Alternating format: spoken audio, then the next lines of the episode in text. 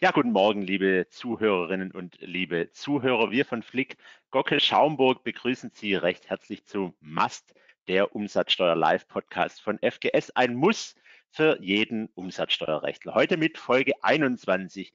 Und wie Sie es gewohnt sind, präsentieren wir Ihnen heute sehr gerne auch äh, die Umsatzsteuer-News des letzten Monats. Und wir heißt heute ja zum einen mein lieber äh, Kollege Bastian Liegmann. Guten Morgen, Bastian. Guten Morgen, Jörg. Ja, Bastian ist assoziierter Partner äh, in unserem Berliner Büro und mein Name ist Jörg Kurzenberger. Ich bin hier in Stuttgart tätig. Ja, unsere heutigen Themen sind sehr europarechtlich geprägt. Wir haben Ihnen nämlich, ähm, ja, kann man sagen, drei Themen äh, mitgebracht, die ganz aktuell entweder vom EuGH entschieden wurden oder beim EuGH noch anhängig sind. Zum einen mal ähm, hatten wir Ihnen ja beim letzten Mal von den Schlussanträgen von Frau Medina zum Vorlageverfahren des 11. Senats der Umsatzsteuerorganschaft berichtet. Und äh, zwei Wochen nachdem diese Schlussanträge veröffentlicht wurden, hat nun Frau Medina auch ihre Schlussanträge zu dem Vorlageverfahren des 5. BFH-Senats äh, veröffentlicht. Das wird also unser erstes Thema sein. Das zweite Thema ist dann ein äh, brandneues EuGH-Urteil vom 10. Februar 2022 auch ein deutsches Verfahren, C9 aus 20, Grundstücksgemeinschaft Kollaustraße 136. Ähm, das wird Auswirkungen auf unser deutsches Umsatzsteuerrecht haben, denn da geht es um den Zeitpunkt äh, des Vorsteuerabzugs. Und das dritte Thema, das ist ein dänisches äh, Verfahren, der EuGH hat hier am 20. Januar diesen Jahres entschieden, C90 aus 20 Abcoa Parking. Hier geht es um die Frage, ja, was ist denn das Entgelt äh, für eine Parkleistung? Das ist sehr interessant, weil es, ähm, naja, so ein paar inhaltliche äh, Themen nochmal präzisiert, wann man denn von einem Entgelt ausgehen kann. Ja, dann würde ich sagen, gehen wir doch mal in Medias Res, Jörg. Also du hast es ja schon angedeutet, äh, du hattest dich mit Philipp in der letzten Mast-Folge ja schon mit der Vorlage des 11. Senats zur umsatzsteuerlichen Organschaft beschäftigt.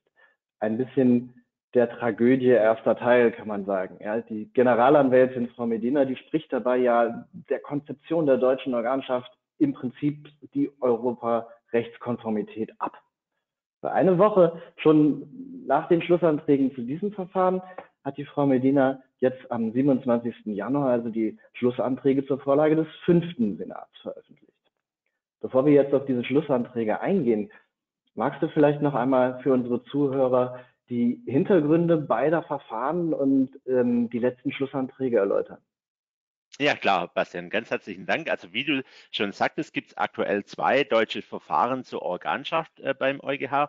Und bei diesem ersten Verfahren, da wurde vom 11. Senat des BFH im Dezember 2019 ähm, eine Frage vorgelegt, um dies ganz, eigentlich eindeutig und ausschließlich um die Frage äh, der umsatzsteuerlichen Organschaft geht aber nicht, wie wir es äh, in den vergangenen Jahren schon kennen, um die Tatbestandsmerkmale der Organschaft, sprich Personengesellschaft, äh, Eingliederung und so weiter, sondern hier in diesem äh, Verfahren geht es äh, um die Rechtsfolgen der umsatzsteuerlichen Organschaft und zwar, ob diese Rechtsfolgen EU-rechtskonform sind.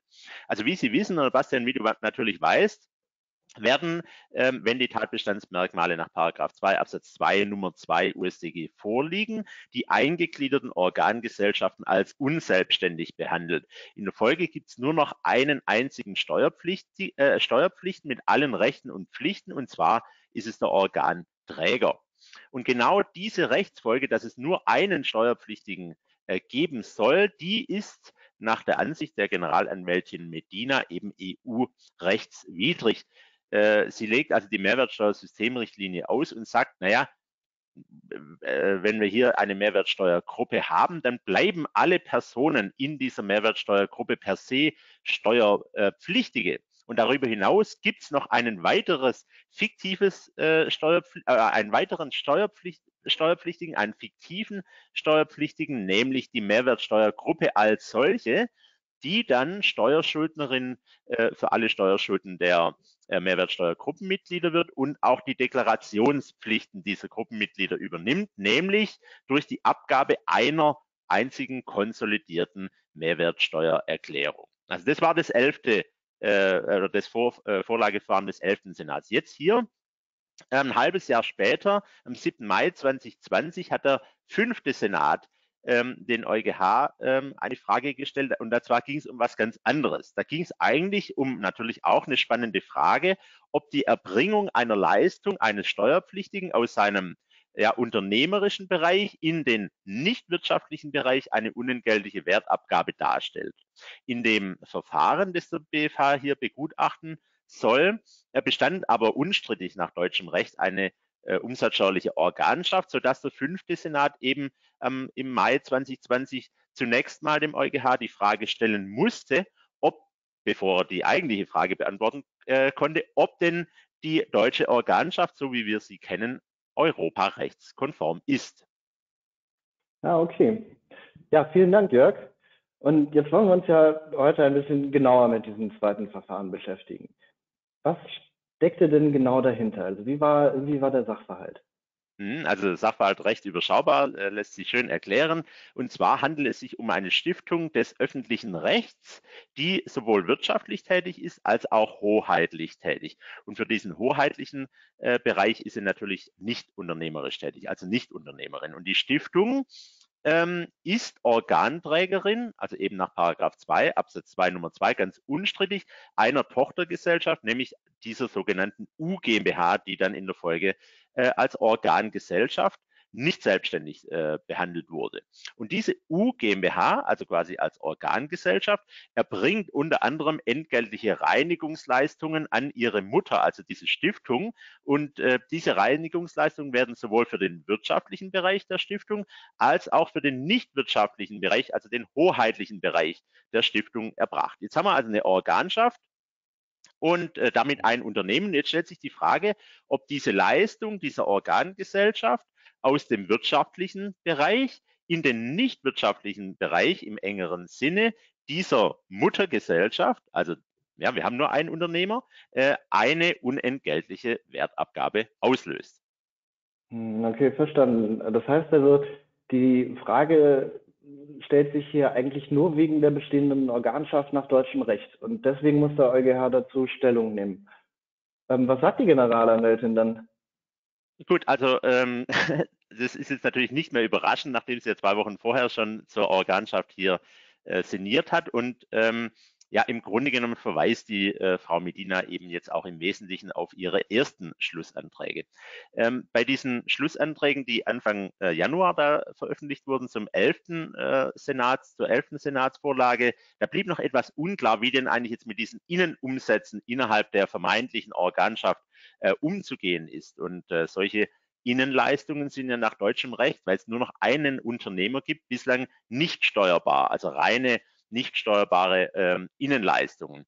Und jetzt hier in, äh, in diesem Vorlageverfahren, da macht sie das jetzt äh, eindeutig, ja. Also ihres Erachtens gibt's diese nicht steuerbaren Umsätze nicht. Vielmehr unterliegen auch diese Innenumsätze der Umsatzsteuer.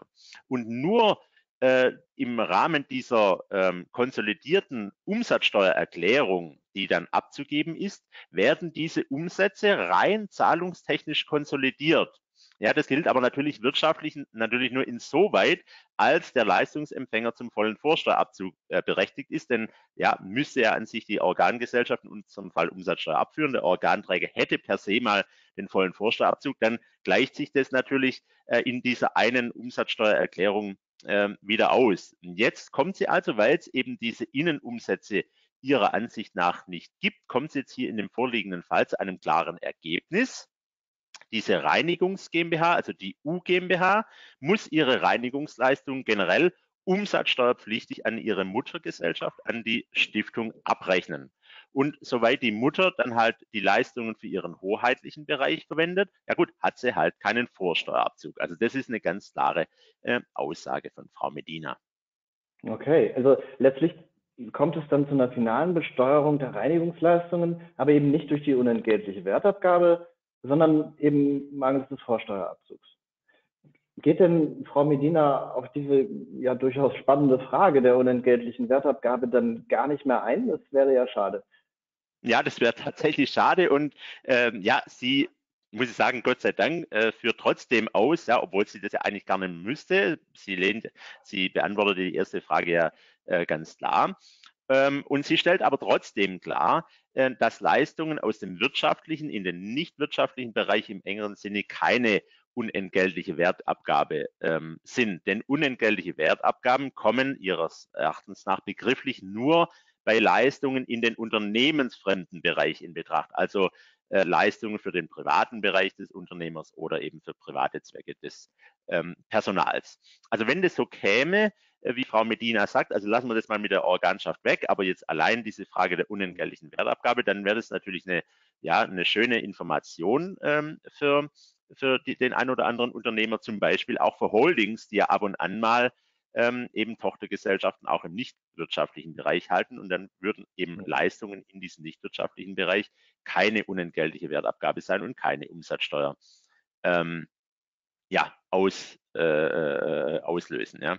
Ähm, jetzt ist natürlich ein Stück weit das Problem, das kennen wir ja beim EuGH, wenn der EuGH generell die Auffassung sowohl zur Organschaft als auch zu dieser unentgeltlichen Wertabgabe äh, von Frau Medina teilt, dann wird der EuGH leider zu dieser tatsächlich spannenden Frage der unentgeltlichen Wertabgabe gar keine Stellung mehr nehmen, denn er wird einfach sagen, mhm. was wollt ihr denn? Es gibt keine Innenumsätze und daher brauchen wir auf diese zweite ähm, Frage nicht zu antworten. Das heißt, zusammengefasst, äh, Bastian, muss man natürlich sagen, dass auch bei diesem Verfahren natürlich aus deutscher Sicht primär mal die die Frage nach der Organschaft im ähm, Vordergrund steht.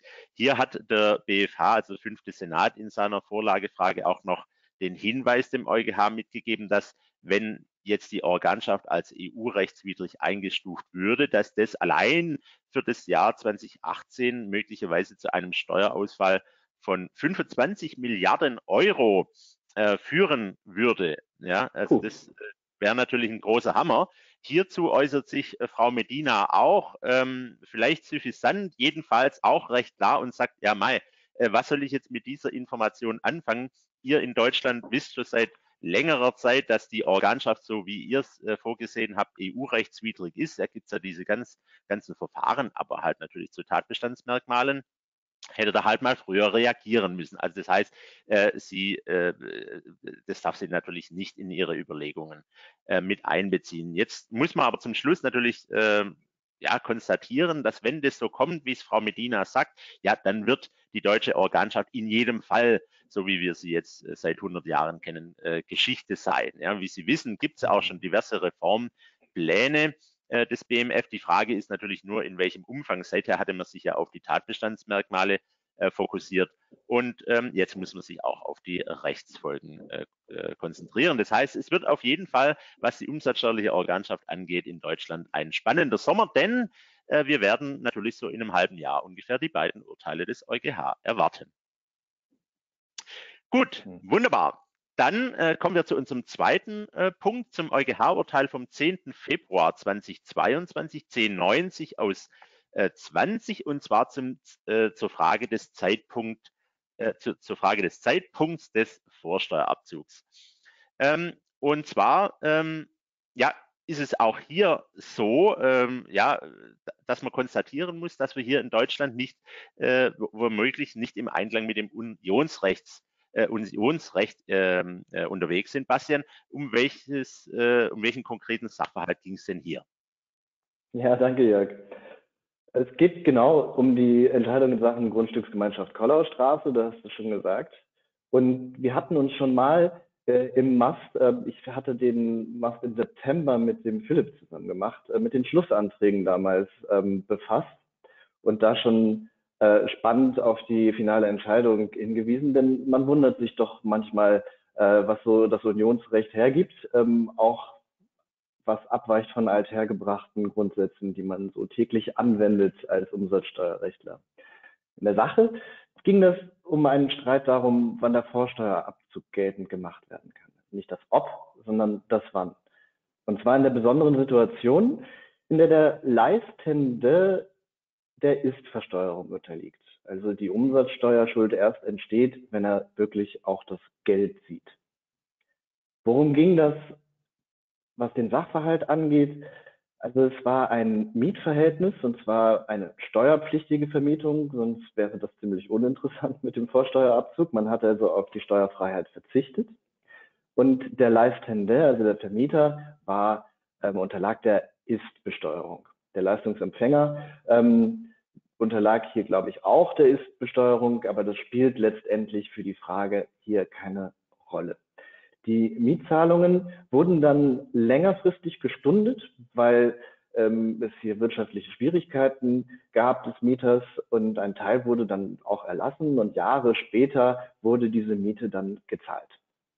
So, der Mieter hat hier aber den Vorsteuerabzug immer erst in den Zeiträumen geltend gemacht, in denen er auch tatsächlich die Miete gezahlt hat. Und dann kam es zum Streit mit dem Finanzamt.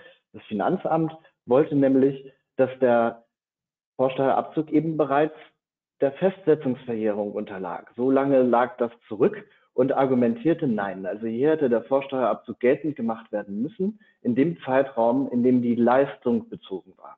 Ja, eine Rechnung war hier nicht das Problem. Wir hatten da den Mietvertrag, der galt als Dauerrechnung und hatte alle Merkmale, die man so für den Vorsteuerabzug braucht. Also rein die Frage, was ist da jetzt maßgeblich für den Vorsteuerabzug, der Zeitpunkt, wenn das Geld bezahlt wird oder der Zeitpunkt, wenn die Leistung bezogen wird. Hm, Der Kläger hat hier argumentiert, ne, dass das Unionsrecht eigentlich was ganz anderes ähm, vorsieht als das nationale. Hm, also das ist tatsächlich spannend. Äh, typischerweise kennen wir es ja so, dass, der, dass die Finanzverwaltung den Vorsteuerabzug immer nach hinten verlagern möchte. Hier ist es jetzt gerade umgekehrt. Hier wollte das Finanzamt im Rahmen der Betriebsprüfung den Vorsteuerabzug nach vorne verlagern und zwar dann, als die Leistung ausgeführt äh, wurde. Denn da wurde dann, äh, lag dann schon Festsetzungsverjährung vor. Das heißt, das Finanzamt hätte sich den Vorsteuerabzug gespart. Ähm, so, wie ging es denn weiter, Bastian? Ja, ganz genau. So ist es ja im, im, Umsatzsteuerrecht. Eigentlich ist ein früher Vorsteuerabzug ja schöner, ne, wenn man Liquiditätsvorteile hat. Und in dem Fall aber war das mal für das Finanzamt gut ähm, zu argumentieren, dass der früher entstanden ist. Und das entspricht ja jetzt zunächst auch mal der deutschen Rechtslage, so wie wir sie kennen. Ja, denn für den regulären Fall des Vorsteuerabzugs braucht man schließlich eine ordentliche Rechnung und die bezogene Leistung. Ja, so steht es drin im Paragraphen 15 Absatz 1 Nummer 1. Ob man da jetzt den Betrag schon bezahlt hat oder nicht, das ist für diesen Normalfall des Vorsteuerabzugs erst einmal irrelevant. Sieht man sich dann aber jetzt das Unionsrecht an, stellen sich die Dinge doch schon etwas anders dar. Denn Artikel 167 Mehrwertsteuersystemrichtlinie, um den das hier ging, der stellt nämlich darauf ab, dass der Vorsteuerabzug in dem Zeitraum erst möglich ist, wenn der Steueranspruch und gemeint ist hier der Anspruch der Finanzverwaltung gegen den Leistenden entstanden ist. Gerade das ist natürlich bei der Soll- und Ist-Versteuerung ein völlig unterschiedlicher Zeitpunkt. Und hier war es jetzt krass, weil die Zeiträume so stark ähm, zeitlich auseinander lagen. Und da gibt es hier also eine massive Diskrepanz zwischen dem deutschen Recht und dem Unionsrecht. So, Deutschland hat sich jetzt im Rahmen des Verfahrens darauf berufen, dass es mal eine Protokollerklärung zur Mehrwertsteuersystemrichtlinie gab und ähm, daraus eine Abweichung zu rechtfertigen versucht. Der EuGH ließ sich darauf allerdings nicht ein und blieb letztlich bei den unionsrechtlichen Vorgaben, dass der Vorsteuerabzug eben erst dann entsteht, wenn auch der Leistende seine Umsatzsteuer schuldet. Mhm. Ähm, das ist ja, wenn ich es mal so sagen darf, aus deutscher Sicht ein Stück weit ein dicker Hund, denn woher soll denn der Leistungsempfänger eigentlich wissen, ob der Leistende jetzt der Soll- oder der Ist-Versteuerung äh, unterliegt? Ähm, und ja, für unsere Zuhörerinnen und Zuhörer, Bastian, ähm, müssen die jetzt hier um den Vorsteuerabzug fürchten? Ja, damit hatten wir uns auch dann schon prophetisch sozusagen im letzten September beschäftigt, ähm, mit der zweiten Frage, die du gerade aufgeworfen hast. Und aus meiner Sicht ist jetzt die erste wichtigste Aussage an der Stelle, das deutsche Recht gilt. Und äh, das EuGH-Urteil ist jetzt auch nicht äh, so ähm, mächtig, dass es das deutsche Recht in irgendeiner Form außer Kraft setzen könnte. Das heißt, wir können hier unsere Zuhörerinnen und Zuhörer erst einmal beruhigen denn nach dem deutschen Recht ist es ja nun einmal so, dass der Leistungsempfänger den Vorsteuerabzug schon geltend machen kann, wenn er die Leistung empfangen hat und die ordnungsgemäße Rechnung da ist. Das bleibt auch erstmal so. Das deutsche Recht verstößt dann zwar gegen Unionsrecht und wird vom Gesetzgeber angepasst werden müssen. Du hattest es eingangs schon angedeutet, da besteht jetzt Handlungsbedarf. Aber es gibt aus meiner Sicht hier keine Möglichkeit, dass das Finanzamt von sich aus ja, sich gegenüber dem Unternehmer darauf beruft, dass hier der Vorsteuerabzug ähm, zu einem anderen Zeitpunkt hätte geltend gemacht werden müssen. Denn der 15 Absatz 1 Nummer 1, der ist schlichtweg klar und eindeutig in den Voraussetzungen und den Rechtsfolgen und kann aus meiner Sicht nicht unionsrechtskonform ausgelegt werden. Das ginge zu weit und würde über den Wortlaut hinausgehen. So, aber bis zu einer Gesetzesänderung, die ja jetzt auf die To-Do-Liste des deutschen Gesetzgebers gerutscht ist, kann sich jeder Steuerpflichtige von sich aus quasi bei Bedarf auf das Unionsrecht berufen, das dann unmittelbar anwendbar werden würde. Das wird ein Unternehmer aber natürlich nur machen, wenn das für ihn im Einzelfall jetzt vorteilhaft Ebenso wie zum Beispiel das gerade in der Streitigkeit war. Da war das jetzt ja der spezielle Fall, dass diese Berufung auf das Unionsrecht dazu führte, dass überhaupt noch den Vorsteuerabzug geltend machen könnte, weil der sonst aufgrund der Festsetzungsverjährung nicht mehr möglich gewesen wäre. Mhm. Okay, und wenn wir jetzt mal nach vorne schauen, ähm, wird dann die Frage des Vorsteuerabzugs äh, vielleicht noch ein bisschen äh, komplexer, weil eben der Leistungsempfänger dann ja jetzt augenscheinlich schon nach EuGH noch ein paar mehr Informationen einholen muss. Ich meine, da gibt es ja auch eine entsprechende äh, Richtliniennorm, die äh, sowas vorsieht. Was denn, wie, was denkst du, wie es hm. da weitergehen wird? Genau, das ist die zweite, die erste Frage, die du vorhin aufgeworfen hast. Ne? Woher soll ich denn ähm, wissen, ob der Leistende, dessen Leistungen ich beziehe, jetzt der Soll- oder Ist-Besteuerung unterliegt? Und äh, das ist sicherlich eine Auswirkung in der Praxis. Wenn man sich da das Unionsrecht anguckt, dann gibt es tatsächlich im Artikel 226 ähm, ist das sozusagen schon adressiert. Ja? Ähm, jetzt ist die äh, Ist-Besteuerung die Möglichkeit, die ist unionsrechtlich fakultativ. Die muss nicht jeder Mitgliedstaat haben. Aber die Rechnungsmerkmale sehen vor, dass man neben den Angaben, die man so normal braucht in, für eine Rechnung, man auch angeben muss, wenn man der Ist-Besteuerung unterliegt. Ja, das gehört in die Rechnung und ist dann in dem Fall eben das, was dem Leistungsempfänger es vereinfacht, den Zeitpunkt des Vorsteuerabzugs ähm, zu bestimmen. Ja. Allerdings ähm, kann das natürlich auch zu Rechtsunsicherheiten kommen. Ja, die Voraussetzungen der Soll- und Ist-Besteuerung, die können ja auch umstritten sein. Ähm, und natürlich kann man sich die Frage stellen, wie geht man jetzt in der Praxis eigentlich äh, damit um, dass man hier ein weiteres Merkmal hat, das muss man irgendwie in die IT-Systeme bringen an meiner Erfahrung nach ist das schwieriger, als es sich so anhört, ähm, die Systeme da umzupolen. Und man kann sich natürlich auch fragen, ist das jetzt ein Merkmal, das äh, dazu führt, dass ich den Vorsteuerabzug gar nicht geltend machen kann, wenn es fehlt? Da, also viele spannende Fragen, die dann noch ähm, auf die Steuerpflichtigen zukommen. Und von der Auswirkung her, ja, besonders Acht geben muss man da letztlich äh, in solchen Fällen, wenn ähm, man zwischen der ähm, Zahlung und den Bezug der Leistung einen Jahreswechsel hat. Na, dann kann das ja tatsächlich mal zu Zinseffekten kommen. Sonst macht das ja keinen großen Unterschied. Ja, ob ich den, Steuer, den Vorsteuerabzug im November oder im Dezember ähm, ausübe, das äh, ist da sicherlich nicht so schlimm. Aber wenn ein Jahreswechsel da ist und das dann in einer späteren Betriebsprüfung oder Umsatzsteuer-Sonderprüfung bemerkt wird und da vor allem viele Jahre dazwischen liegen, dann kann das schon mal ärgerlich werden. Naja, so viel aber, glaube ich, erstmal dazu. Das wird, bleibt also spannend, ähm, was der Gesetzgeber da jetzt draus macht.